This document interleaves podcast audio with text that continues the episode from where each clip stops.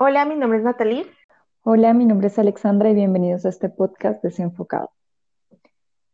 El programa de hoy lo vamos a dedicar a un gran guitarrista, Eddie Van Halen, que lastimosamente acabó de fallecer el día 6 de octubre a sus 65 años tras una batalla contra el cáncer de garganta. Él, es él fue conocido mundialmente por ser guitarrista y miembro fundador de la banda de hard rock Van Halen junto a su hermano Al. Es considerado por la revista Rolling Stone como el octavo mejor guitarrista de la historia y también es conocido por su técnica llamada Pues es una, es una pérdida eh, lamentable a pesar de que pues él ya tenía 65 años. Sí. Yo recuerdo que hay videos de, de Eddie Van Halen en donde él está tocando la guitarra y tiene el cigarrillo colgado, como colgadito en la guitarra, si, los, si te has dado cuenta. Sí. y de hecho creo que a él le habían quitado un pedazo de la lengua, o sea, pues fue una, una cosa así como, como digamos que sorpresiva, pero yo me acuerdo, o sea, yo tengo como entre, entre todo lo que volví a leer ahorita para y buscar información de la banda y todo para el podcast, eh, yo traje como un recuerdo de que a él en el 2000 a él lo habían operado. En, en un momento del 2000 a él lo operaron y a él le quitaron parte de la lengua porque, o sea, porque a él ya le había empezado el problema del cáncer en ese momento. Y en ese momento le dijeron que sí, que se, se, iba a recuperar completamente, o eso era lo que, como lo que habían compartido en, en las, pues su, su gerente de prensa, pues era lo que había dicho que, que a él, pues que, que lo habían operado y que, y que su recuperación iba a ser completa. Entonces, uy, pues, o sea, yo digo, digo, no, uno no sabe realmente qué puede causar ese tipo de cáncer, pero si están escuchando este podcast, dejen el cigarrillo. No, y supuestamente, no sé si es verdad, pero supuestamente en una entrevista él dice que no fue el cigarrillo. Él decía que no era el cigarrillo, sino que era por el trabajo, porque como él se ponía los las plumillas en la boca. Sí. y que eran de bronce y que también, no sé, como que tenía la costumbre de, como de de lamer las guitarras, entonces que, era como algo del trabajo. Y uno, pues no sé, pues no sé si eso también contribuyó, además del cigarrillo. Y, pues también yo, yo, yo creo que él, o sea, vivió una vida de excesos, ¿no? O sea, como todas esas estrellas del rock de, de la época, tuvo una vida de excesos. De hecho, eh, tengo entendido que a mediados de los 80, curiosamente, el papá de, ellos, el señor Van Halen, eh, falleció como a los 66 años y eh, dicen que también tuvo un cáncer y el cáncer del señor se lo atribuían a que el señor era músico, pero entiendo yo que era músico clásico pero también como que consumía mucho alcohol y decían que el cáncer del señor podía haber sido producido por el alcohol. De hecho, tanto Eddie como Alex en aquel momento eh, entraron como, como a una rehabilitación y trataron de dejar el, la bebida, pues por lo que les había pasado un poco como con el papá, pero como que no duró mucho porque eh, eh, creo que Eddie volvió a caer como en los 2000. Es que, es que eso, esa enfermedad es terrible. O sea, de verdad, el, el ser alcohólico es bien complicado de, salir de eso. Y sí, él dice en una entrevista, decía eso, que él entró a un periodo donde era, o sea, era, estaba en un alcoholismo que, que inclusive él no podía ni tocar, que no, no podía, o sea, de, de borracho no podía ni tocar. Entonces uno queda como, es muy, muy heavy eso. Igual de todas formas, eso sí no se le niega que el tipo era un genio en lo que hacía. O sea, el tipo era un genio que hasta llegó a crear su propia marca de, guitarras y, parlantes, que se llama eh, VH, que son las iniciales de él. Entonces, porque a él le encantaba como experimentar y todo esto con los instrumentos y con, con todo, ¿no? Entonces, eso sí no se le puede quitar, que era un genio en, en lo que hacía. Además que eh, también en, el- en las biografías dice que después de los, o sea, generalmente después de los conciertos, todos los otros miembros iban de fiesta, pero él prefería quedarse en los hoteles. Sí, y se quedaba, pues eso, escribiendo canciones o experimentando con la guitarra y esto, aunque, pues, o sea, se quedaba básicamente tomando solo. Y Sí, es que, es que hay un momento, o sea, no sé por qué, pero hay un momento en donde la droga empieza, o sea, eso que consumen, el alcohol y la cocaína, empieza a ser parte de su proceso creativo, o sea, se meten como en esos viajes, no sé cómo se les diga, pero, o sea, usan la sustancia como parte del proceso creativo es, eh, o sea, pues uno dice es doloroso, ¿no? Y pues no debería ser porque pues el cerebro humano es fantástico y, y, uno por uno mismo debería ser eh, capaz de crear, ¿no? Pero, pero pasa mucho y, y pasaba mucho con los músicos de, de esa época en donde el uso de la sustancia hacía parte de, de su proceso creativo. Inclusive hay una serie en Netflix, en este momento no recuerdo el nombre, pero habla de eso.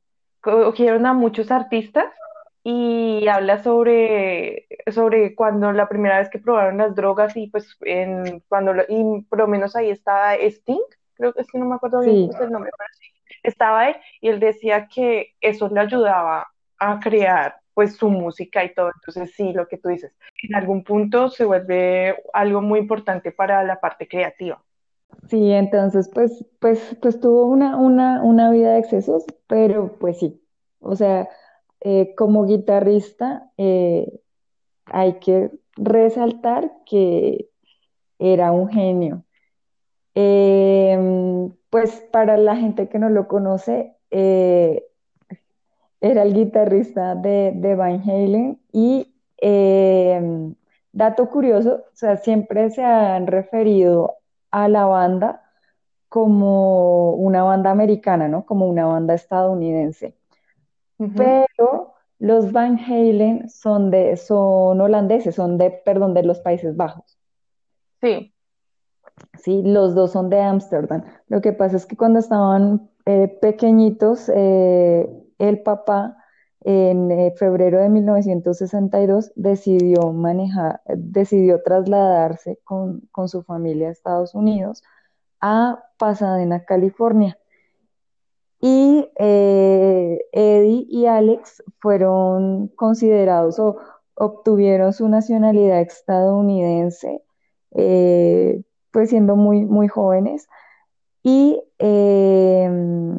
pues eh, siguieron una educación de, de música clásica eh, casi en toda su, su adolescencia de hecho, se supone que Van Halen, bueno, no, o sea, ellos empezaron a armar como su banda en 1972 y primero se llamaban Mammoth, Sí, pero descubrieron que mm, había otro grupo con ese nombre ya. Entonces, finalmente eh, decidieron colocarle a, a la banda Van Halen. Y pues realmente por muchas cosas que pasaron después, eh, uno se da cuenta que pues la banda, o sea, la llamaron así incluso porque la banda era de los dos hermanos. Sí, sí, porque ellos fueron lo que, los que la iniciaron. Fueron los que lo iniciaron y pues, o sea, si ustedes van a buscar a Van Halen se van a dar cuenta, o sea, nosotros no les vamos a contar así como la historia así tan puntual, pero si ustedes van y buscan la historia de ellos se van a dar cuenta que el tema del cantante, a pesar de que David Lerroux fue una figura súper importante para, para Van Halen. Ellos cambiaron de, de cantante muchísimas veces, o sea, y de hecho decía en las biografías dicen es que Eddie lo despidió, o sea, Eddie despidió a este o contrató a este o despidió a este. Sí, Básicamente sí, porque, sí. o sea, ellos, ellos consideraban que la banda era de ellos, entonces ellos cambiaron de cantante, pero muchísimo, y de hecho con David tuvieron muchos problemas a través de los años. Sí, es que, es que, o sea, la, iniciaron ellos dos, ¿no? Y ellos fueron buscando, pues, quién servía de vocalista y de bajista, ¿no? Entonces, sí, la, la banda la, la iniciaron ellos. Y tengo entendido que cambiaron como tres veces, como tres veces, ¿cierto? De, de, de vocalista. Sí, Que sí, primero fue este, el que dijiste, y después estuvo Sammy Sammy, Hagar, Sammy Hagar, y des- el último, el último, eh, Gary Che- Cherno. sí, y, Sí, y, ah, y todos que, salieron y, diferentes, ¿no? Sí, todos salieron con diferencias y también hay un, que incluso eso como que enlodó un poco la imagen de, de Eddie y es que eh, Eddie, eh, perdón, David Lerroux volvió varias veces, o sea, él, eh, él grabó con ellos en, el último disco que grabó con ellos eh, fue en 1984, fue la, que, es el, que es incluso el disco más famoso y exitoso que, tiene, que tuvo Van Halen, fue 1984 y cuatro y ese fue, o sea, del 72 al 84, todas las grabaciones, bueno, la primera grabación eh, de ellos fue en, en, el 77, pero del 77 al 84, todos los discos fueron con David Lee Roth. Y eh, a él lo llamaron para volver a grabar, creo que en el 98 tal vez, y después, eh, de- dentro del 98 al 2000, casi que 2007, o sea, tuvieron casi 10 años sin hacer discos de estudio, pero para el disco de estudio, eh, David LaRoche volvió otra vez. Entonces, es, siempre tuvieron como esa relación de amor y odio con, con, e, con, con ese cantante, pero yo creo que es que a él, a, a David LaRose, la gente lo quería mucho. Entonces yo creo que por eso siempre trataban como de limar asperezas y volver, porque, y, y es como el cantante insignia, ¿no? O sea, la, las, pues precisamente, o sea, el disco más famoso es 1984 y yo creo que fue como el que más movió gente y además por lo menos esta canción de Jump ha hecho parte de muchísimas películas. Entonces, yo creo que sí, es que, o sea, hay mucha gente, pasa un poco como con lo de Beatles, hay un poco de gente que dice que nunca ha escuchado música de Van Halen y, por, y tú les pones esta canción y dicen, ay, no, si esta película salió. Eh, eh, de hecho, hay una escena en, creo que es como en Herbie, en donde, la can en donde prende el, eh, Herbie prende el radio y suena esa canción y es como en una carrera, no sé. Entonces, entonces la, y la gente la tiene en la cabeza, o sea, tú solamente le pones el, el ritmo y la gente la tiene en la cabeza. no, y es que el tipo en escena era una locura. O sea, uno lo veía con esos movimientos todos raros y él, o sea, su, eh, porque inclusive en un concierto él sale, o sea, suspendido en el aire con un radio. Entonces sí, el sí, tipo, o sea, el tipo era una locura en, en el concierto. Eso era muy, y no, y en los videos. Por ejemplo, en este video de Hot, Hot for T-shirt, algo así, como, sí, eh, o sea, como, eh, no, ¿sí lo viste? O sea, como bailaban ahí, ahí no era muy gracioso. Eh, O sea, no sé, a mí me parecía muy, muy gracioso. Lo que pasa es que el tipo, el tipo es un personaje, o sea, David Roth es un personaje. Y yo tengo recuerdos de que de mis tiempos de MTV en donde al tipo, porque él igual siguió haciendo música, o sea, a pesar de los tiempos en donde duró por fuera de, de Van Halen, él estuvo en otras bandas y hizo otra música y otras cosas, pero era súper sollado y eso siempre, lo, cuando hacían las entrevistas, eso se la pasaba haciendo unos chistes y hacía unos chistes hasta raros. El tipo era todo graciosito. Sí, y yo creo que también por eso fue, porque una de las divisiones creativas que tuvieron, que Eddie tuvo con él, era que, que él quería hacer, o sea, David LaRose siempre ha querido hacer música como para divertir a la gente, y él le trajo como ese, o sea, ellos querían, tanto Eddie como Alex, quería que Van Halen sonara como más metal, como más, que fuera como música como más seria, como esto. Y el otro quería, no era que fuera, que la música fuera como divertida, que fuera como para, o sea, que fuera una música que todo, que disfrutara todo el mundo. Y por todas esas diferencias creativas fue que terminaron separándose la primera vez. Además, que también tengo entendido que eh, este David trató de hacer como un proyecto como aparte en esa época y a Eddie no le gustó. Y eso que en esa época Eddie ya tenía cola, o sea, eh, era como muy receloso, pero él sí ya había trabajado. eh, En esa época fue cuando él trabajó en 1983, fue cuando hizo Beat con Michael Jackson, ¿no? Entonces era como muy receloso, co- como con todo. Pues es que supuestamente ellos tenían como un acuerdo de que no, mientras estuvieran en Van Halen, ellos no iban a hacer nada aparte, ¿no? Que inclusive eh, eh, cuando ellos se enteraron de que Eddie hizo la participación en Beat It, eh, se- o sea, todos estaban como enojados eh, y le decían, pero ¿cómo a usted se le ocurrió no, no pedir que le pagaran? No pedir crédito en la canción. Entonces, sí, eso fue una, una anécdota bien rara. pues, pues yo creo, lo que pasa es que si, si tú te das, o sea, eh, yo no sé cuánto es eh, eh, lo que él hizo para It, es, es una, lo que llaman como una vuelta armónica y tiene una cantidad de notas y una duración de, es que no sé si son 5 o 10 segundos, ¿sí? Que es el tararara, ta, tara, ta, y no, o sea, solamente es eso y se repite y se repite y se repite por toda la canción, ¿sí? Pero creo que él también hizo el solo. El solo de Sí, guitarra lo hizo él. no, sí, pero, pero, o sea, Entre, entre, o sea, eh, eh, me refiero a que como, como era solamente eh, como esa vuelta armónica y la Ah, parte del solo, ¿sí me entiendes? O sea, que, eh, que, que esa fue como la razón que él le dio, o sea, decía como, pero pues si no fue nada, o sea, solamente fui, toqué eh, 10 segundos de una vuelta armónica y el solo, y realmente eso duró tanto tiempo.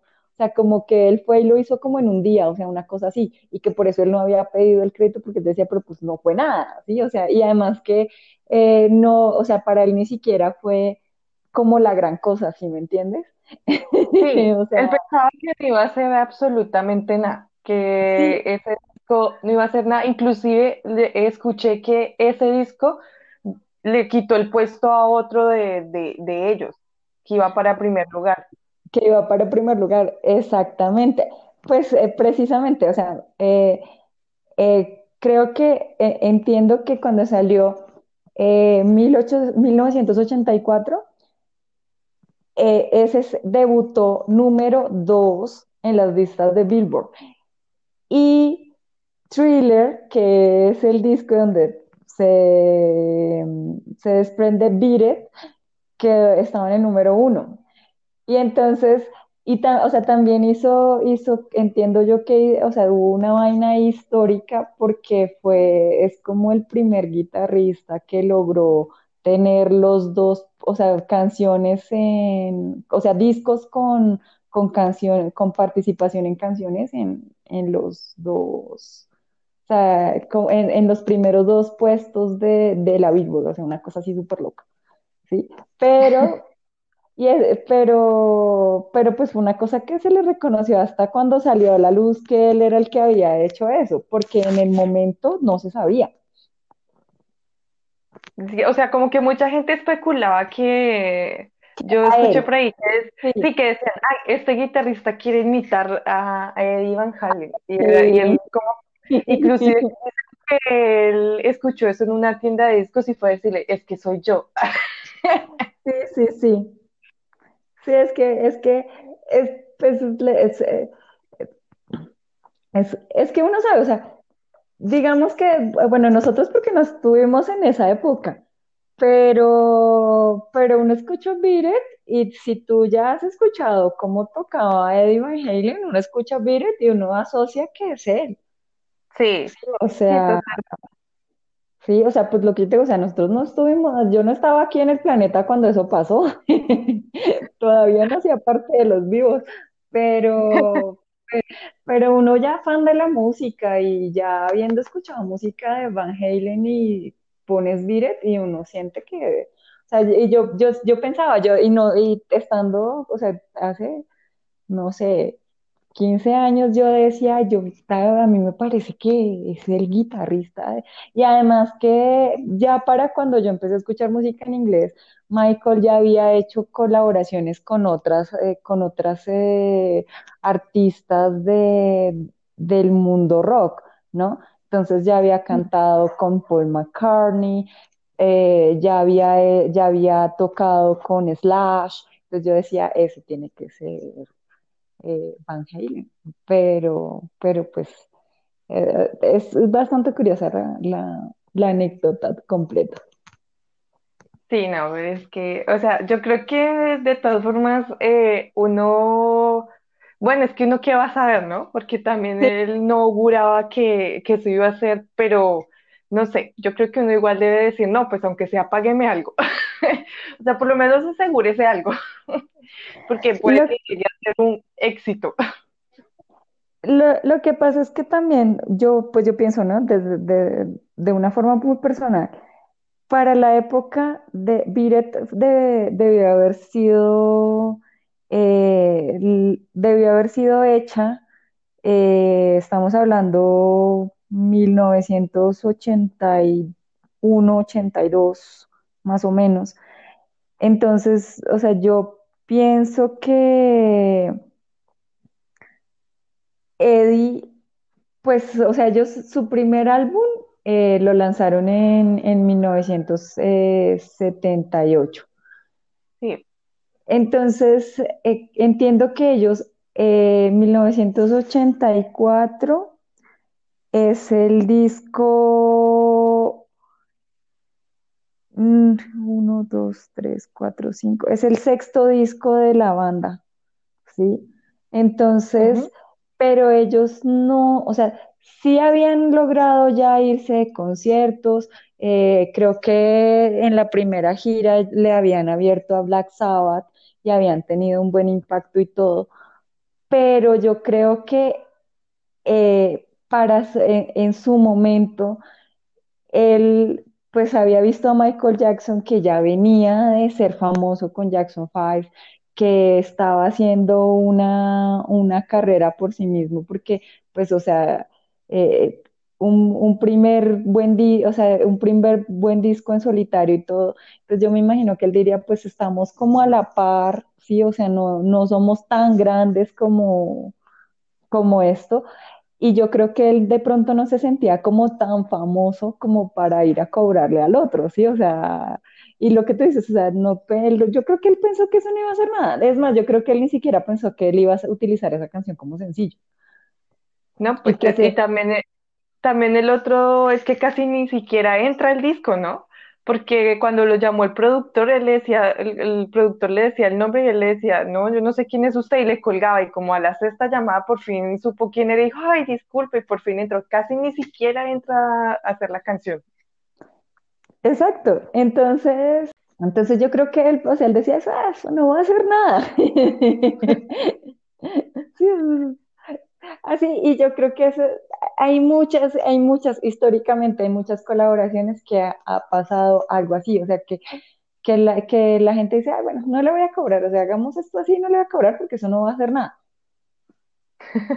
Terminó siendo una cosa gigantesca. O sea, yo me imagino que toda la gente que trabajó con Michael Jackson en la producción de, de, de Thriller, nunca se imaginó que Thriller iba a ser lo que fue. Sí, o sea, Sí, yo sí. creo que, que- aunque igual el productor sí quería apuntar a eso, pero de todas formas yo creo que no se imaginó a la escala que iba a llegar.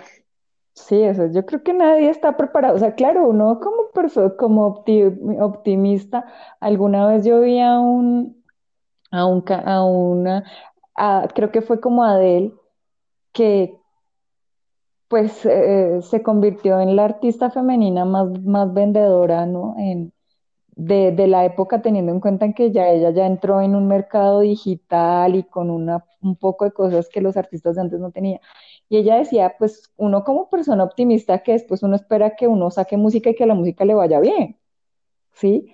Sí, Pero ella nunca se imaginó llegar a convertirse en lo que se convirtió, o sea, llegar, y, adem- o sea, y además decía, decía ella teniendo 19 años con un solo disco y, lle- y llegar a ser conocida en todo el mundo, ella nunca se esperó eso, o sea, ella decía yo que ella creía que ella nunca iba a salir de, esta, de Inglaterra, ¿sí? O sea, que sí, Sí, eso era lo que ella pensaba, o sea, que ella iba a poder vender sus discos, pero que ella iba a vender sus discos era ahí en Inglaterra y de pronto en Estados Unidos. Pero ella nunca se imaginó que la fueran a, o sea, que, que, le- que ella fuera a vender discos en todo el mundo, eso yo en ella nunca se lo imaginó. Entonces, eh, pues, eh, o sea, eh, eh, son cosas que yo creo que esa lo de la música es una lotería, porque como hay gente a la que puede que toda la vida haya hecho música y nunca, nunca pasó nada hay unos cuantos a los que se ganan esa lotería. sí, porque por lo menos ellos, digamos, los inicios de ellos, que una de las personas que los escuchó fue Gene Simmons, el de, eh, em, de Kiss, De- el de ¿no? Y, y que él fue quien los ayudó a, a, como a financiar su demo, que inclusive su demo no funcionó para las disqueras, sino que fue otra persona de, de Warner Brothers, me parece que es, un ejecutivo de ellos, que les hizo firmar un, un contrato. Entonces sí, definitivamente eso es una Pero, pe- y de hecho, eh, fue por, por Gene Simmons, porque él fue el que, o sea, él fue como el que, eh, o sea, en la, en la anécdota dice que, o sea, él les financió el, el demo. Eh, lo llevaron a las, a- o sea, en 1976, Gene Simmons los vio tocando, creo que fue como en un bar.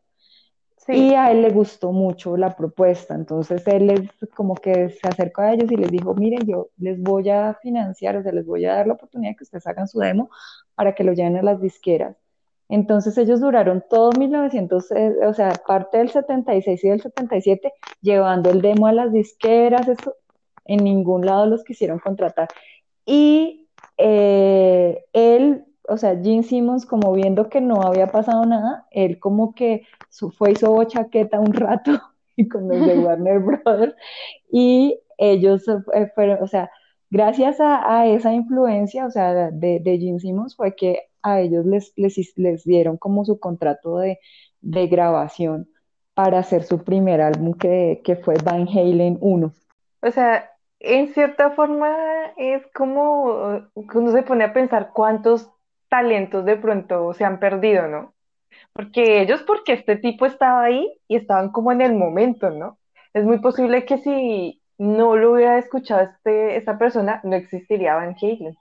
Sí, o sea, es muy probable que, que de hecho, entiendo yo que, que hasta, hasta cuando lo de Gene Simmons, ellos estaban pensando en cada uno seguirse por su lado porque decían, pues no está pasando nada, o sea, ya llevamos ya tanto tiempo y solamente estamos acá tocando como en bares y estaban pensando en separarse y seguir cada uno por su lado. Sí, de hecho, como que eh, Eddie y Alex estaban pensando era en seguir los pasos del papá y seguir haciendo y hacer música clásica, o sea, volver a la música clásica, ¿sí? Entonces, pues, pues por eso te digo, o sea, hay gente a la que, a, a la que tenían, o sea, tenía que pasarles eso, pues. Es que antes era muy difícil. O sea, no es como ahora que tú ves a gente X que se pone a cantar en YouTube y sacan una canción ahí con medio autotune, pero la sacan. Y la gente así no le gusta, lo escucha, ¿no? Antes les tocaba muy duro, antes les tocaba muy duro para hacerse conocer.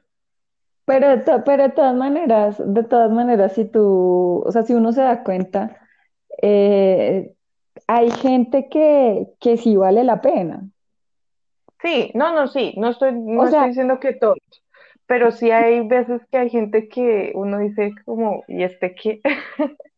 porque, porque por ejemplo, eh, em, de, de- de estos artistas pop, eh, Shawn Mendes salió directo, incluso él, no salió, eh, en- él salió como de Vine, no salió ni siquiera a YouTube, salió fue como de Vine, Sí, ¿sí? no Y sabía eso. no sabías eso.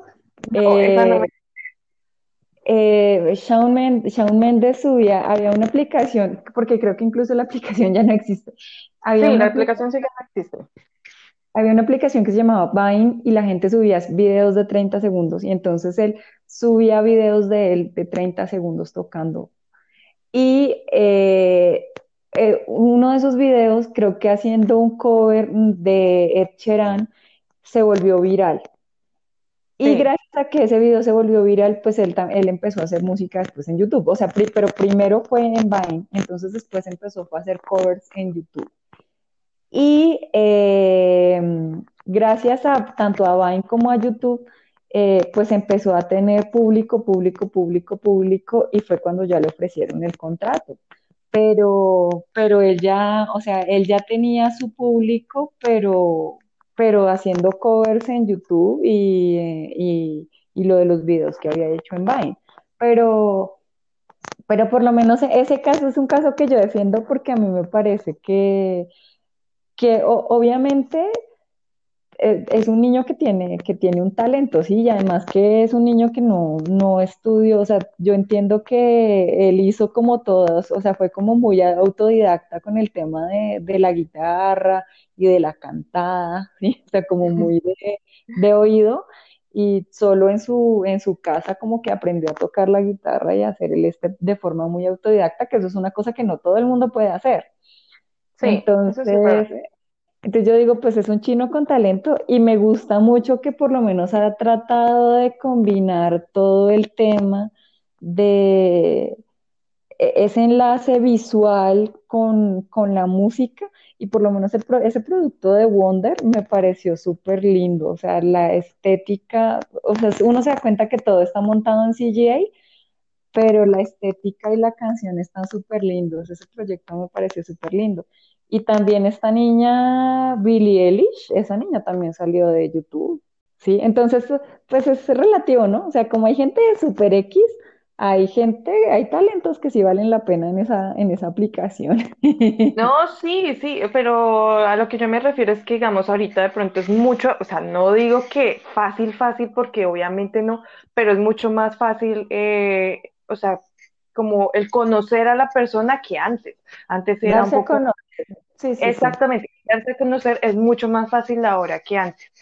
Eh, pero pues igual, digamos, a mí lo que me da un poquito de miedo ahora es, y, y lo que lo que veo es, por ejemplo, que hay muy poca gente, y eso lo vi en un, creo que en algo de Gibson, me parece, que hay mucha, que hay muy poca gente que está comprando guitarras ahora, que ahora la gente está como dejando de lado todo, por lo menos yo soy muy, o sea, a mí me gusta mucho La eh, música también orgánica. como, y no, y también como el proceso, como el proceso de la persona, o sea, yo valoro mucho el proceso de la persona, porque sí, o sea, Sí. uno puede con el computador, puede hacer de todo, ¿no? Uno puede poner guitarras, puede poner todo, pero por ejemplo el caso de, de Eddie, el tipo, o sea, como perfeccionó esto del tapping, o sea, el proceso que tiene una persona, para mí eso yo lo valoro bastante. Entonces también ahorita lo que está pasando con la música ahora, no sé, me da un poquito de miedo que todo eso se pierda, que todo esa, o sea, que todo ese proceso de ese aprendizaje y esas ganas de hacer las cosas bien, ¿sí? Porque yo imagino que Chaun, él empezó con todo esto autodidacta, pero ya después fue metiéndose más y más y estudiando más y más hasta lo que es ahora.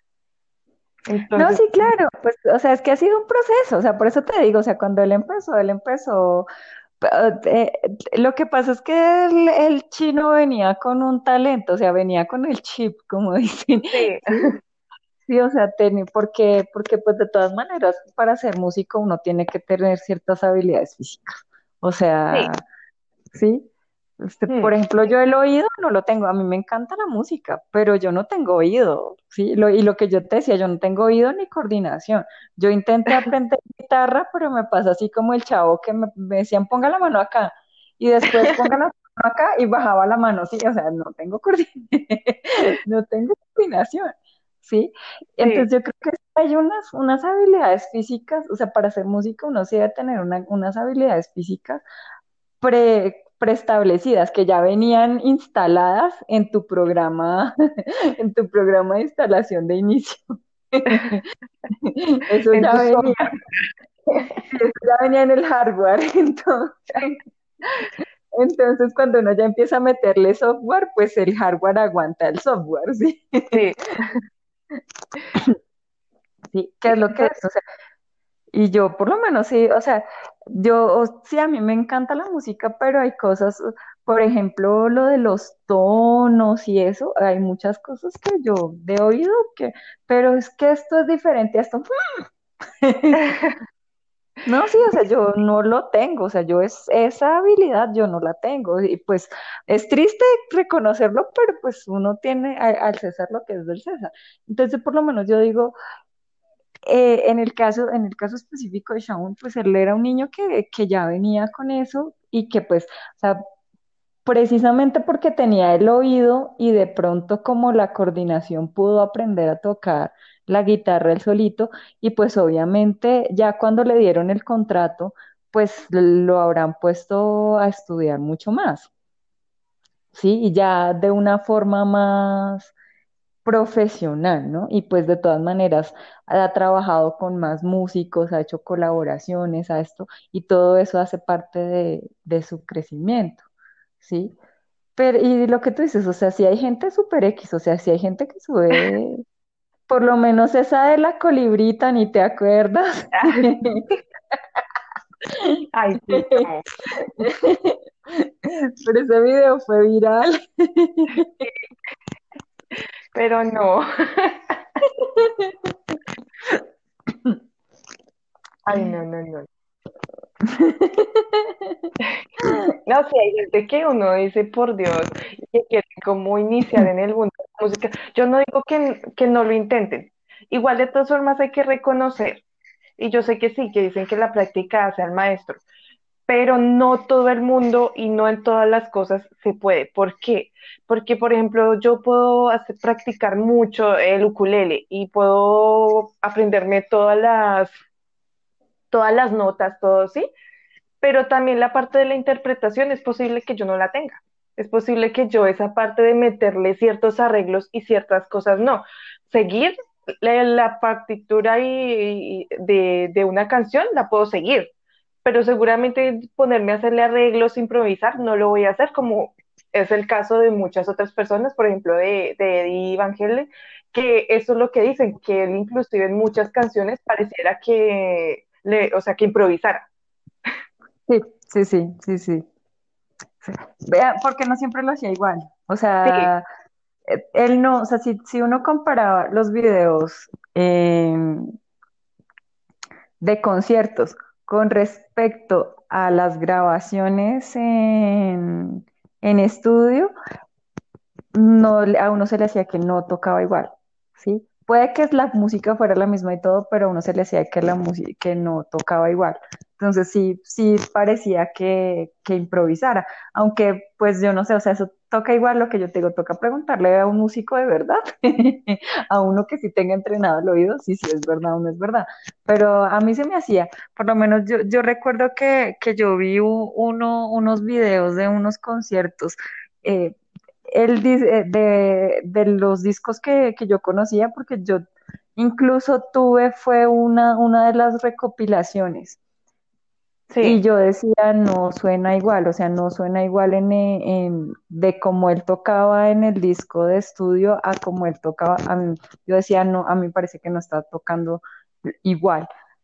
Pero pues sí toca preguntarle a, un- a alguien que sepa a ver si sí o si no, a ver si nosotros tenemos la razón o no. No, igual yo vi un video donde alguien estaba como sacando cada parte de la canción y no realmente el tipo era, o sea, se le ponía a uno la piel chinita. O sea, de verdad el tipo era muy, muy bueno. Él sabía lo que hacía y, eh, y lo, o sea, y más allá de que supiera lo que hacía y de hacerlo bien, se notaba como la pasión que tenía por, por su instrumento, ¿no? La pasión que tenía por su música. Entonces, eso, eso me, me gustó bastante de, de él. Lo que pasa es que, o sea, una cosa que, y, y tiene que ver con lo que estabas diciendo ahorita, y es que no se puede ignorar cuál es la educación de, de Eddie y cuál fue la educación de Alex, ¿sí? O Sí, sea. Eh, pues sí, o sea, eh, no es considerado uno de los mejores guitarristas de la historia porque sí, o sea, el tipo tuvo una educación en música clásica, era un tipo que sabía leer música, o sea, que sabía qué era lo que estaba haciendo, ¿sí? O sea, que tuvo una educación desde niño en gramática, en, en todo el tema de cómo debe ser la música en tiempos, ¿sí? Que de pronto son cosas que mm, eh, otros en otros ritmos, en el reggaetón, por ejemplo, no, seguramente no conocen, ¿sí? Entonces, Sí, Y de hecho es, es una, es una característica que yo creo que tienen muchísimos de los guitarristas de rock y es que aprendieron a escribir y a leer la música, ¿sí? sí. De pronto en una forma en donde muchos otros no lo han hecho, ¿sí? Entonces, por eso es tan importante, o sea, yo creo que por eso el guitarrista es como de esas figuras que en todas las bandas es como tan reluciente y como tan importante. Es porque, es, o sea, esta gente aprendió de verdad a, a, a escribir y a leer la música. Y lo que, lo que decimos, o sea, este tipo es un tipo que tuvo una educación así, pero súper fuerte, o sea, que viene de la música clásica, entonces que debió haber tenido una, eh, o sea, viene de la parte estricta, o sea, de lo más estricto de la música, entonces pues tiene, o sea, tenía un conocimiento y una facilidad para adaptarse que, que de pronto no es tan fácil para alguien que no tenga ese mismo tipo de educación.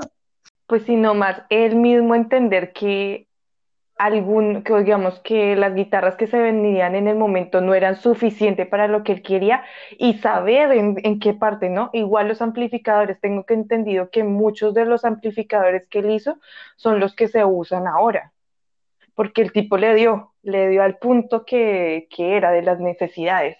Entonces, alguien que tenga ese conocimiento tan vasto y que sea capaz de coger un amplificador de, o sea, de estos que se vendían antes y transformarlo en algo que cumpla las necesidades de varios artistas y que todavía se use y todo eso, es realmente alguien, o sea, es un mago el tipo, de verdad, es muy, muy bueno, eh, era muy bueno en lo que hacía.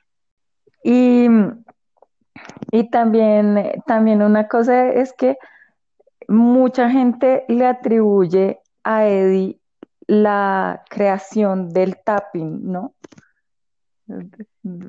Eh, O sea, de- es un, sí, mucha gente le atribuye, pero muchas personas también dicen que ya estaba, pero que él fue el que lo, como que lo sacó a la luz y como que el que lo perfeccionó.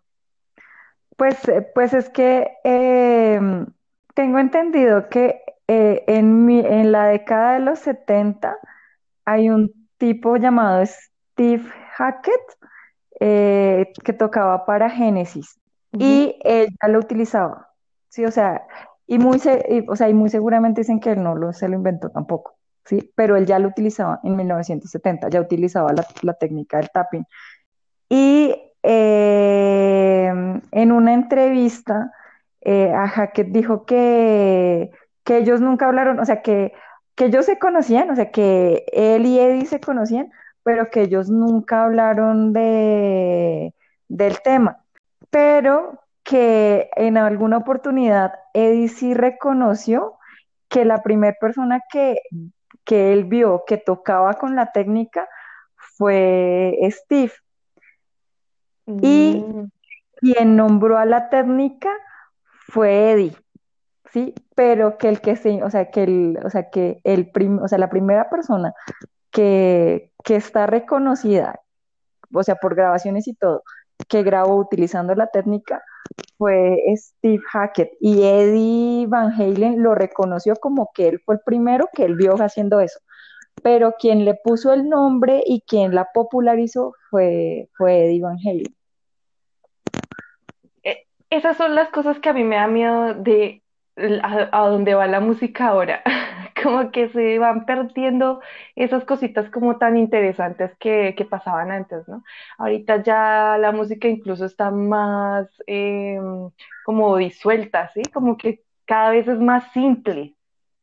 Entonces sí es como, no sé, no sé si estoy, ya soy, ya me estoy volviendo vieja, que estoy diciendo extraño los tiempos de antes, pero, pero sí, ese tipo de cosas son los que me da como, como tristeza, porque ya no hay ese tipo de, de artistas y tipo de bandas ahora, no sé, no sé a dónde vamos, pero, pero sí. Yo, yo pienso que, yo pienso que todo es relativo, ¿sí? Eh, pienso que, pienso que siempre va a existir público para todo tipo de música, ¿sí? Eh, la música clásica existe desde hace cuánto tiempo, ¿sí? Y lo que pasa es que si, si tú te das cuenta, la música se ha venido simplificando siempre, ¿sí? Sí, eso sí. ¿cómo vas a comparar toda la cantidad de músicos y todos los arreglos y todo que tenían, por ejemplo, las sinfonías de Beethoven con la música que hace Van Halen, ¿sí? Sí, sí, sí. Que ya eran eh, eh, una banda de rock, son básicamente cuatro músicos, ¿no? El guitarrista, el bajista, el, el baterista y el cantante, ¿sí? O sea, Sí, sí, o sea, si uno mira eh, la, la, o sea, a nivel de, de músicos y todo, pues si tú comparas la música clásica con respecto al rock, pues ya uno dice, ya hay una simplicidad, ¿no? O sea, ya hay una reducción de los músicos en escena, ya esto. Entonces, yo pienso que, que es, es una cosa de, de la época, pero, pero así como volvieron las, las acetatos, es muy probable que también vuelva, sí. yo Yo, espero que sí. Yo espero que sí. Y hay mucha gente, y hay mucha gente haciendo música, hay mucha gente haciendo rock y haciendo cosas chéveres. Lo que pasa es que están muy en el underground, ¿sí? Porque no es la, no es lo que mueve a las masas. Entonces, pues, eh, eh, digamos que a ellos les ha tocado sobrevivir, espero a punta de, como de, de, de otras cosas. Pero hay gente haciendo buena música, o sea, yo, yo no sé hasta qué punto sea cierto eso de, de, de que el, ha bajado la venta de, de las guitarras, lo No, que pasa, quién sabe. sí, Entonces, si eso sea verdad o no. Eso lo leí una vez, quién sabe si sea verdad o no. Yo a veces me pongo a pensar, eh, por ejemplo, como que uno dice, ¿cómo serán lo- los viejitos de, de esta época del reggaetón cuando estén viejos? Dicen como, mijito, me acuerdo cuando escuchaba Maluma. no, pero hay gente, ah, o sea, yo creo que todavía hay mucha gente que hace buena música y, y también, también Pues sí, o sea, eh, digamos que sí, o sea, sigue, el reggaetón sigue moviéndose muy fuertemente, pero, pero a mí lo que me llena de esperanza es que, por ejemplo, acá en Colombia, yo veo que siguen saliendo, o sea, que sigue saliendo gente haciendo, que hace música urbana, ¿sí? O no, no, perdón, urbana no, que sigue si- haciendo música orgánica. sí. Entonces eh, veo que hay gente que está haciendo eh, de pronto mucha mezcla de, de música tradicional colombiana, como y le está metiendo instrumentos de rock y de funk, ¿sí?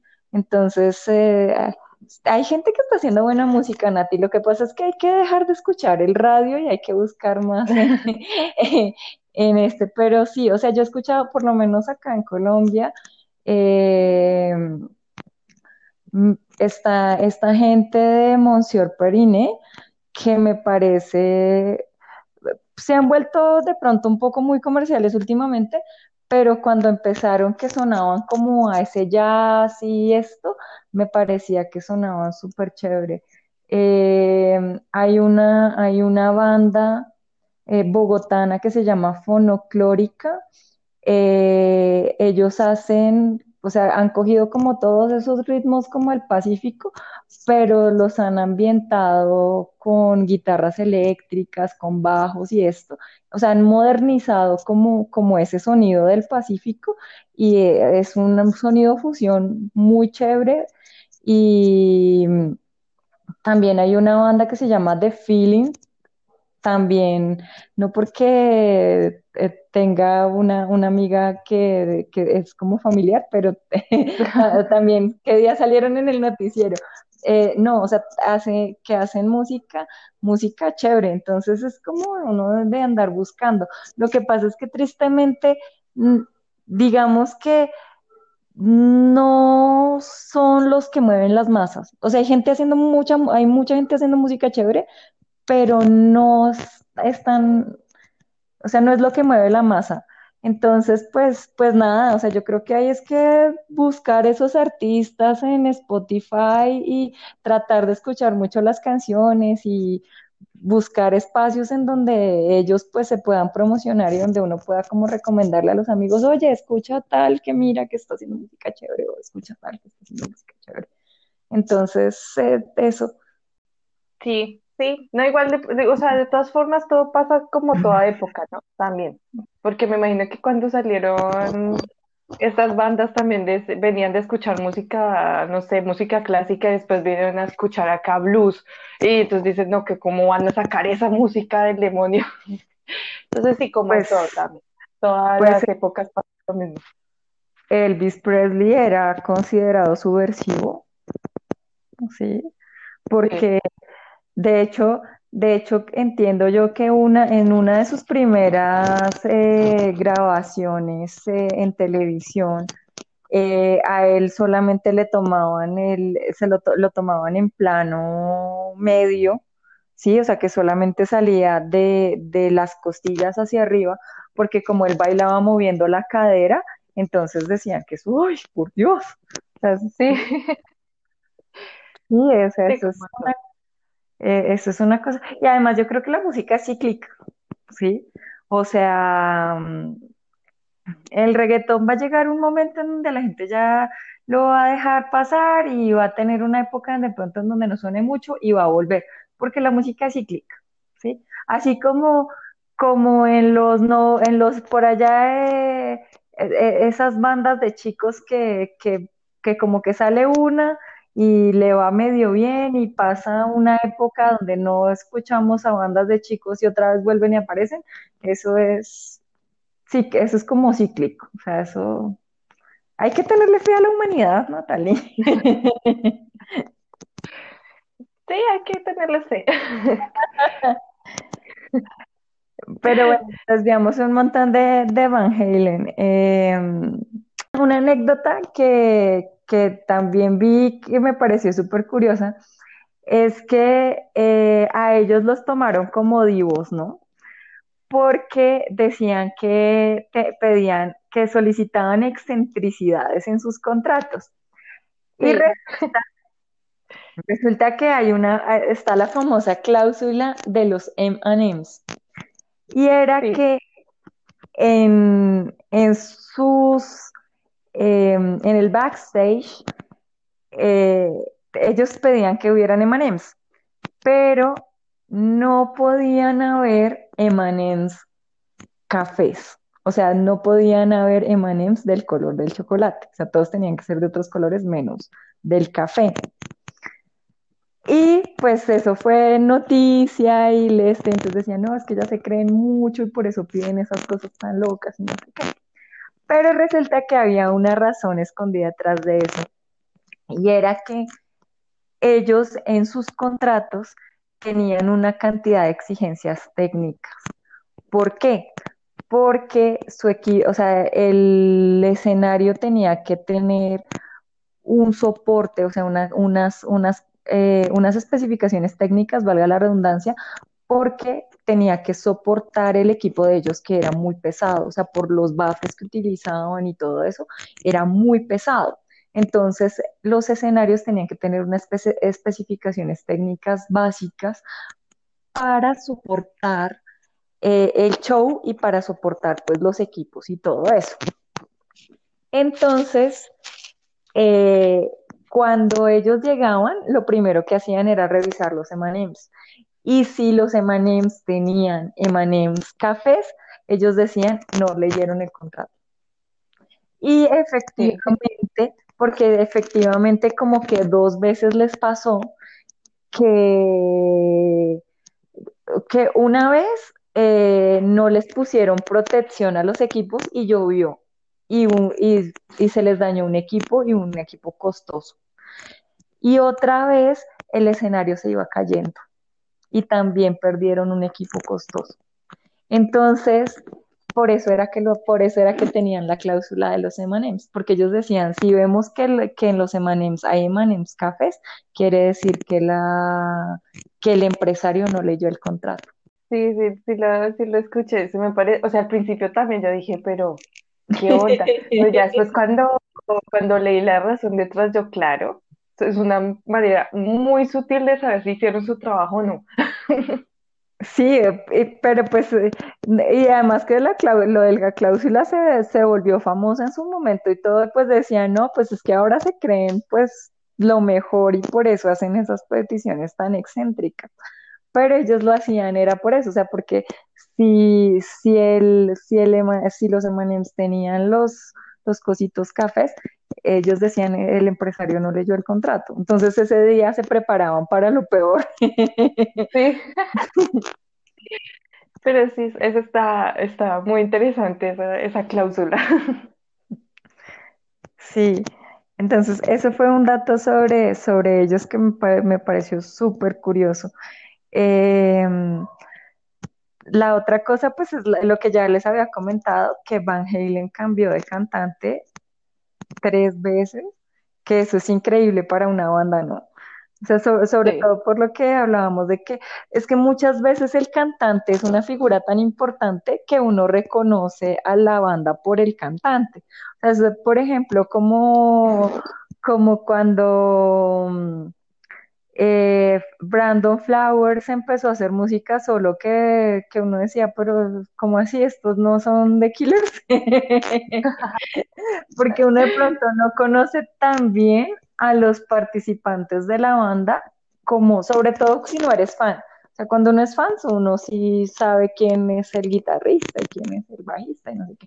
Pero cuando uno no conoce mucho a la banda, si no conoces al cantante, ¿sí? Es como igual, igual que Panic at the Disco. O sea, yo veo a Brandon Murray y yo digo, ah, eso es Panic at the Disco. No, pero es que es el, ah, pero eso es Panic at the Disco. sí, Y, no tengo ni idea quién es el guitarrista, ni el bajista, ni, o sea, esos no los conozco, yo conozco al cantante.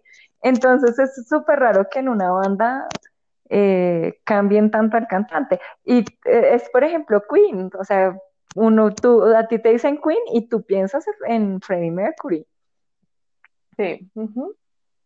Sí, sí, es verdad. y eso que Brian May, y o sea, pues Brian May también es, es, es, una figura muy importante, pero, pero a ti te dicen Queen y uno piensa en, en Freddie Mercury. De hecho, se lo imagina con la corona puesta y la, y la capita esa. sí.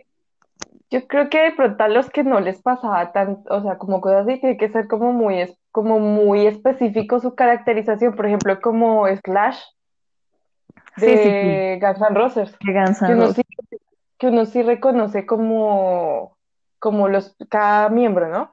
Pero si ya son así, como demasiado específicos o demasiado excéntricos, uno ahí sí dice, ah, sí, este, este y este, este es de Guns N' Roses pero de resto sí lo que tú dices. O tiene que ser extremadamente bueno para uno como diferenciarlos. Sí, exacto. Entonces, pues sí, sí es bastante raro que, una, banda y que haya cambiado tanto de, de, mm, de, cantante. Además que en, en esa, o sea, mucha gente se quejó en su época de que Eddie hiciera, ¿no? Porque pues decían, es que él fue el que los despidió, es que él fue el que contrató, es que él fue el que hizo, sí. Pero yo pienso que también se dio, o sea, porque después incluso con el segundo cantante que contrataron, a la banda le fue muy bien, o sea, esos discos se vendieron muy bien. Entonces ahí es donde uno se pregunta si de verdad, o sea, era tanta la influencia de Eddie en, en la música, o sea, de Eddie y de Alex, era tan fuerte la influencia que ellos tenían en la música que la música siguió siendo exitosa aun cuando había un cantante diferente.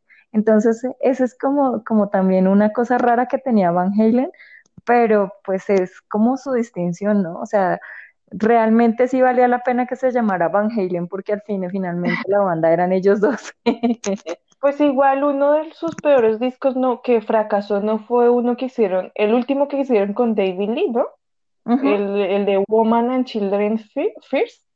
Ese fue uno de sus fracasos, ¿no? Entonces ahí de pronto sí, lo que te estás diciendo, era tan grande la influencia de ellos dos que pues que el No, cantante, eh, Woman and Children First fue, fue de 1980. Creo que el, el disco al que peor le fue fue, eh, fue a- eh, no sé si fue For Awful Carnal Knowledge o Balance, fue uno de esos dos que, fue, que le fue súper mal en ve- pues no súper mal, eh, es que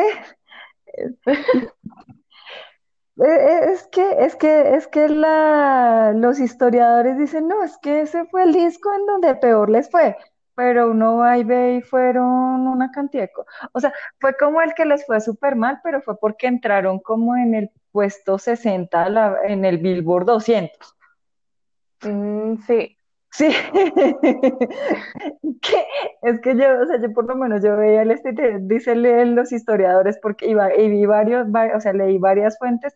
No, es que fue el, el disco en donde peor les fue, pero es que pues es que los otros discos fueron súper, súper exitosos, o sea, sí, claro. ¿sí? Entonces ese pues llegó en el Billboard doscientos o sea, del Billboard, 200, o sea, de 200 discos quedó en el número sesenta No, pues Pero creo que fue con fue con él, con el, con David Lee, que fue como el que, con el que estaba con, con ese cantante, que fue el que no fue muy bien, pero con él, con ese cantante, ese disco. Entonces sí, pues, la influencia de, de Alex y de Eddie era, pues, básicamente todo, toda la banda. Sí, sí, sí, sí, o sea, sea, te- por eso te digo, o sea, a pesar de que tuvieron tres cantantes, eh, con los tres cantantes vendieron discos, o sea, y con los tres cantantes hicieron giras, ¿sí? Sí, Entonces, pues sí, o sea, puede que lo que tú dices, o sea, tuvieron un disco al que no le fue tan bien y esto, pero, pero pues es que, o sea, teniendo en cuenta todo lo masivos que fueron, eso que ellos vivieron, que, que esa es una, o sea, de pronto, de, que de pronto es a lo que, a lo que tú te estabas refiriendo hace, hace rato, eh, ese éxito que ellos tuvieron, eso no se va a volver a ver, ¿sí? no, O sea, llegar a ser tan masivos como, como fueron estos grupos de rock de los 70 y los 80, o sea, que vendieron tantos discos y que eh, lograron récords y todo eso, y que lograron tantos discos en los primeros lugares de, de Billboard, a lo mejor eso sí no se vuelva a ver, ¿sí? O sea, sí, no. les pasó a ellos y ya. O sea, yo creo que Sí, porque además las épocas son diferentes, o sea, yo creo que eso sí, de pronto eso sí no se vuelva a ver. Pero hay que tenerle fe a la humanidad en que va a seguir, que- que- en que va, en que va a seguir habiendo gente que haga música chévere. Eh, Mira, bueno, una- la canción que a mí pues, más me gusta de ellos es la de You Really Got Me. Me parece que es muy buena, me gusta. Pues yo no sé. no sé. Me gusta el, como el solo cuando, no sé, me, me gusta. Igual tiene muchas, muy buenas, muchas. Pues, o sea, a mí, yo, o sea, yo la verdad, yo debo confesar que a mí, o sea, 1908 o- 1984 es, es un disco, o sea, yo creo que a mí me gusta ese disco casi que completamente, o sea, y me encanta, me encanta, o sea, en el momento en que pues como que yo empecé a tener como mi acercamiento como con esta música y todo, eh, el diseño estético de la portada del álbum es como un niño, como un angelito. Entonces me parecía Sí. como una ironía completa a lo- al contenido del disco, ¿no?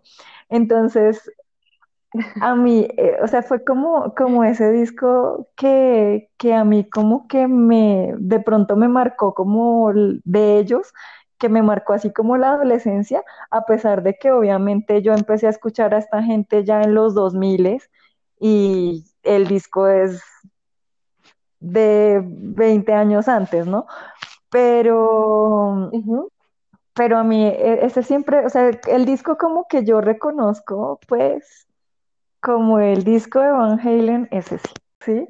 O sea, es como, y lo que yo te digo, o sea, siempre me gustó como todo el diseño de la portada y del álbum y la música, fue como, pero ese disco, o sea, no te digo una sola canción, ese disco. Para mí. Yo, a mí me, o sea, de, de todos, de todos me gusta más que toda esa canción. Es que yo más que todo a los que les tengo así como muy presentes los discos ¿En y todo esto es a, lo, a, de-. A los Beatles. Eso es como la que, la que sí le tengo.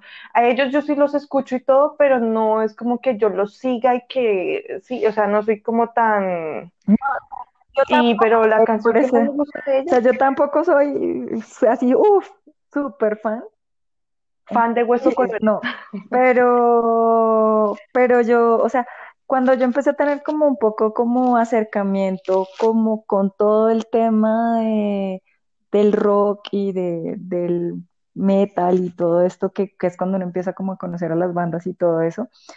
eh, además que en aquella época había un programa, en aquella, uff, había un programa eh, que hacía Alejandro Marín que se llamaba Sobredosis.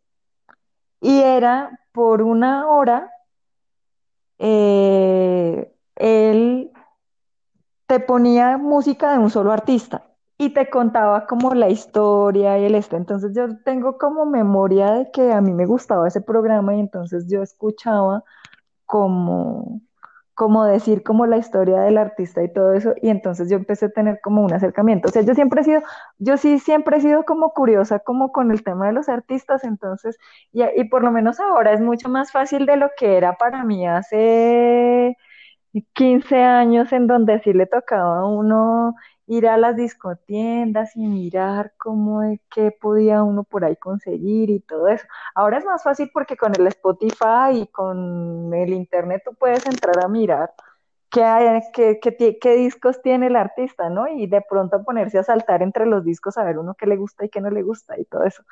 Pero pues en, en mi época sí le tocaba a uno eh, O sea, tú comprabas un disco y te casabas con el disco, o sea, lo escuchabas todo. Sí, pues que era carísimo. Sí. Dependiendo del artista, era súper caro. Y yo, o sea, yo lo que yo te digo, o sea, yo tuve, yo tuve de Van Halen una recopilación, pero fue una recopilación, y, y qué pena con ustedes los millennials, pero fue una recopilación pirata, o sea, comprada de esos de agáchese y recoja porque fue, o sea, lo compré en el centro y ese, o sea, ese, sí- y yo creo que ese CD, o sea, yo, yo no lo debo ya ni de tener, o sea, fue un CD pirata, o sea, lo compré en el centro, lo tenían ahí en el piso y me, me tocó agacharme a comprar. Se lo compré a un señor que usaba un parche y tenía pata de palo. La pirata, Sí, pirata. Pero mira que eso era, eran experiencias interesantes. El hecho de uno ir a una discotienda, ¿no? El hecho de ir y ponerse los audífonos y buscar los discos, era también, era toda una experiencia también ir a comprar, Sí. a comprar los discos a lo que es ahora. Entonces, pues, o sea, no sé si es porque puede uno sonar viejo o no sé, pero también eso era muy chévere. A mí también parecía muy chévere uno ir allá y empezar a mirar discos, discos, discos, discos, y uno como vea, pues esto está como interesante porque está bonita la portada, no sé, algo así. Entonces era, eh, eso también era Y y muy uno chévere, podía, también. en el- los esos, habían unos armatostes, o sea, lo que tú dices de los audífonos, y tenía uno, digamos, seis opciones, y te ponía, o sea, tenía seis discos. ¿sí? O sea, de los, de los discos que estaban vendiendo ponían seis discos y entonces uno seleccionaba el disco y el sencillo te lo dejaba escuchar, lo que, el, el que era el sencillo te lo dejaba escuchar casi completo, pero de las otras canciones te dejaba escuchar solamente como, como 30 o 40 segundos, no te dejaba escuchar todo el disco completo, de eso me acuerdo. Sí. Sí, Entonces era toda una experiencia ir a, ir a comprar también, era, era interesante. O con los cassettes, no, es que de verdad eso era, o sea, son cosas que los millennials no van, a- y de pronto pues no sé si les interesaría, pero para mí era todo un viaje, y era muy interesante ir a sí. ver, y por lo menos, digamos, con los libros también, todo eso uno puede pasar una tarde entera, una tarde entera viendo discos, viendo libros, o sea, era un plan hasta bien Mm, chévere. Además que por lo menos el, todo el tema, o sea, yo tuve los cassettes virgen que se puedan imaginar. O sea, yo tenía una caja llena de cassettes virgen porque ¿qué era lo que uno hacía? Uno compraba esos cassettes y como se la pasaba todo el día escuchando radio, o por lo menos yo escuchaba radio toda la tarde, o sea, porque en ese, en esa época teníamos a 88.9, tenía radioactiva, tenía eso, que ponían, que no es como ahora que ponen una canción como tres veces en la misma hora, no. Ah, sí. Sino que, o sea, te variaban la música y, por ejemplo, por ejemplo, yo de estos programas de Alejandro Marín, yo me acuerdo que yo muchas veces él decía, y voy a poner tal canción. Entonces yo estaba súper pendiente y las grababa. Y yo tuve, y yo Sí, tuve cassettes con canciones de Metallica, pero era así un revuelto, o sea, era que la primera canción era Metallica y la segunda era como de Limp Bizkit y la tercera era de Cristina Aguilera, o sea, eh, yo hacía unos revueltos sí, sí, tenaces, pero sí, pero era porque yo compraba los cassettes vírgenes para grabarlos de, para grabar la música de la radio, ruegue para que el, el locutor no le diera por, por hablar cuando uno iba a grabar la canción. Sí, eso era un sufrimiento horrible. O que se, o que se trabara, o que se saliera la cinta.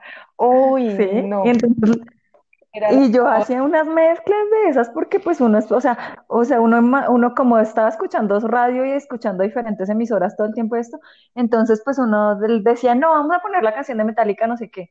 Entonces yo iba y la, la, la grababa. Y más tarde me cambiaba de emisora y me ponían la que me gustaba de Andrés Cepeda, entonces también grababa esa, entonces me quedaba unos, me quedaban unos revueltos, pero chévere. A nosotros nos tocó duro.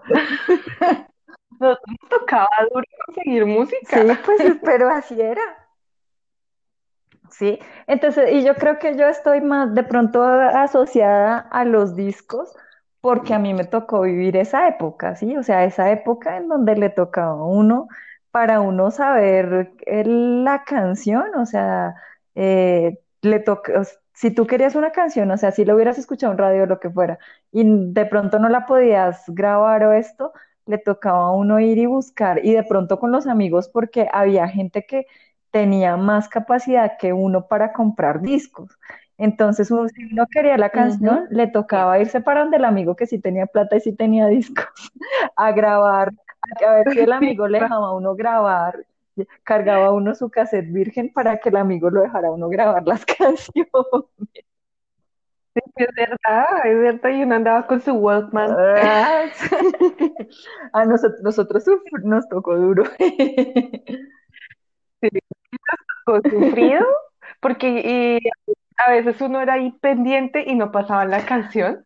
en todo el berraco día. Sí, Era algo que sí, y, No es como ahora y que te- eh, de la misma hora pon la misma canción. igual, por ejemplo, el tema de, de los videos.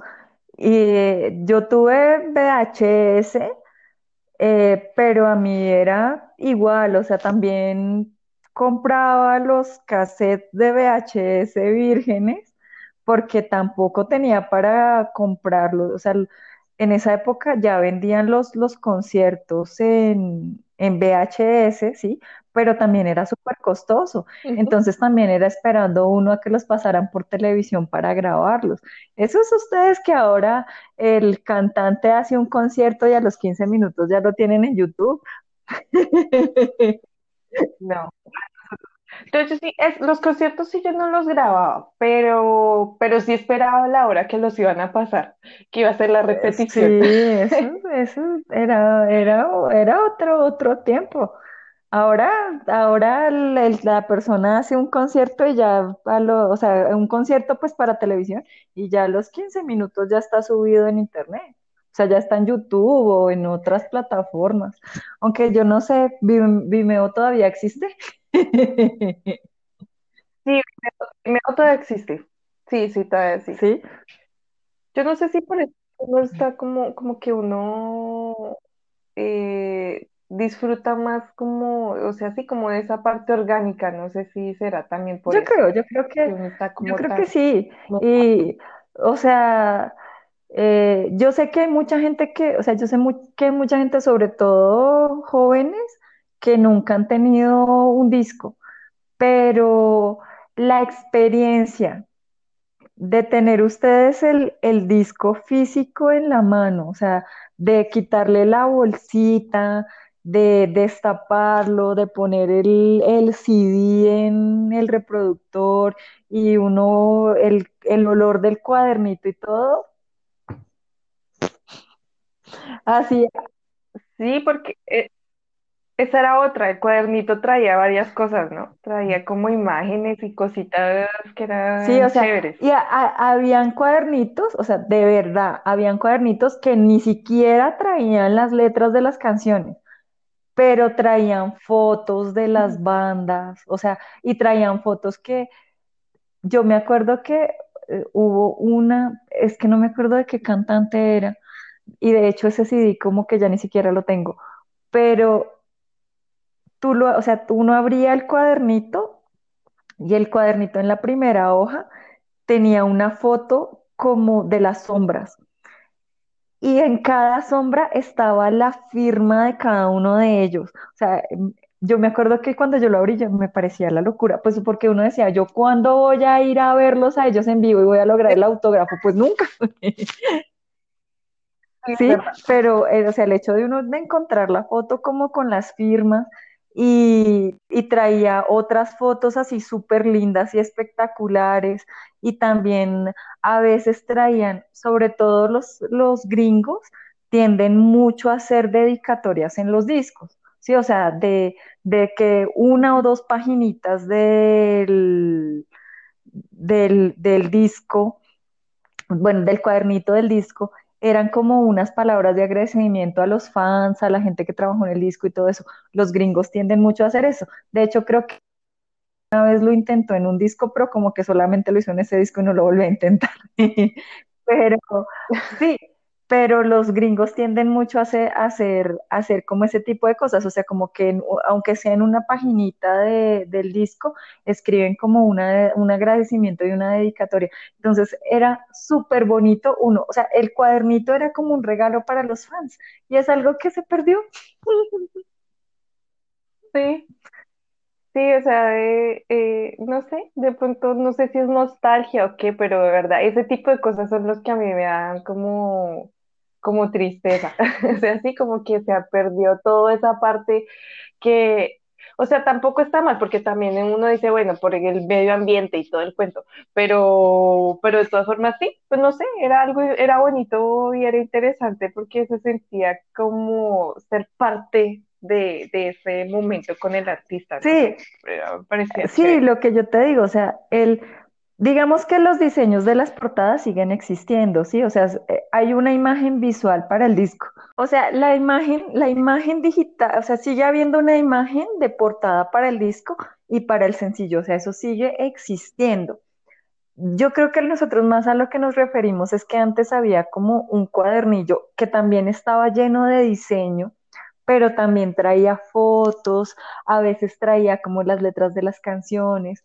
Recuerdo que había uno incluso que traía la letra de la canción y traía como la, como un comentario del artista sobre la canción. O sea, era una cosa súper bonita que ahora pues, por ejemplo, en Spotify eh, ahora ahí es como un comentarios, o sea, te, hay como un disco aparte, o sea, tú lo buscas cuando entras al artista y te ponen como un disco aparte que dice como con como, como comentarios.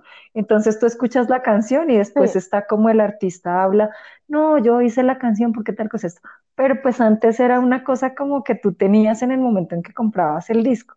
Era una experiencia bonita, era diferente y bonita. Ya, sí, es ¿sí? verdad, es como igual, ¿qué pasa con los libros, sí? Pues sí, o sea, chévere que uno tenga una tableta, un Kindle o lo que sea y tú tienes acceso a todos los libros que tú quieras, pero la experiencia de uno ir hasta la tienda de libros, eh, de, ten- de uno comprar el libro, de quitarle el plastiquito, el olor al libro nuevo, el diseño de, de la, de la portada, la contraportada, eh, todos esos detalles que tienen los libros son cosas que la, el, la cos- el digital nunca va a lograr, por más de que, de que tú tengas ahora todo, ¿no? Pero así es la vida. Sí, es verdad. A mí me, a mí me, o sea, bueno, no sé, yo de pronto no puede ser la experiencia de todo el mundo, pero a mí sí, lo que yo les decía, yo me puedo perder perfectamente toda una tarde en una librería, empezar a ver todas las portadas, empezar a leer de qué se trata y, y buscar el libro pues que me interese, ¿no? Entonces, eh, es- son experiencias bien, bien interesantes que, que pues que obviamente con el medio digital no se puede pero que igual con, también con esto de la pandemia también es como complicado, ¿no? Pero igual, igual era, era muy interesante y era muy, muy chévere. Me gustó vivir eh, eh, ese- esa experiencia. Y yo creo que en cuanto a la música, o sea, solamente como metiéndome en el mundo de la música, sí me hubiera gustado vivir entre los 70 y los 90, me hubiera parecido interesante pero solo por la música. Sí, solo en la música porque ya meternos con movimientos políticos y todo Sí, ese ya es cuento ya es otra cosa. Pero solamente por el momento musical en, en esa época. Obviamente, pues yo soy fan de, de otros años, ¿no? Por ejemplo, de los 30 por allá con el blues y eso. Pero de como tal, de una época de los 70 a los 90 me parece interesante. Bueno, y después de esta media hora de nostalgia, eh, eh, pues, pues nada, eh, quería, queríamos hacer este programita así como, como un homenaje a, a Van Halen. No somos, o sea, ya lo dijimos, no somos así como las más fans, pero pues queríamos hacer el programa porque de todas formas nos parece que eh, Van Halen, eh, Eddie, fue una persona muy importante para el mundo de la música, fue influencia para una cantidad de guitarristas y de músicos en el ámbito del rock que han salido después y yo creo que en muchos otros ámbitos porque pues, eh, o sea, su aporte a la música impactó a muchos ritmos, no solamente al rock. Entonces, pues por eso queríamos hacer como este programita sobre, sobre él y sobre su banda. Fue una pérdida lamentable, pero pues eso es algo que tiene que pasar en algún momento en la vida pero lo que dice Paula era como un pequeño homenaje a una persona que en mi concepto fue un genio. Entonces, muchas gracias por acompañarnos el día de hoy y nos vemos la otra semana.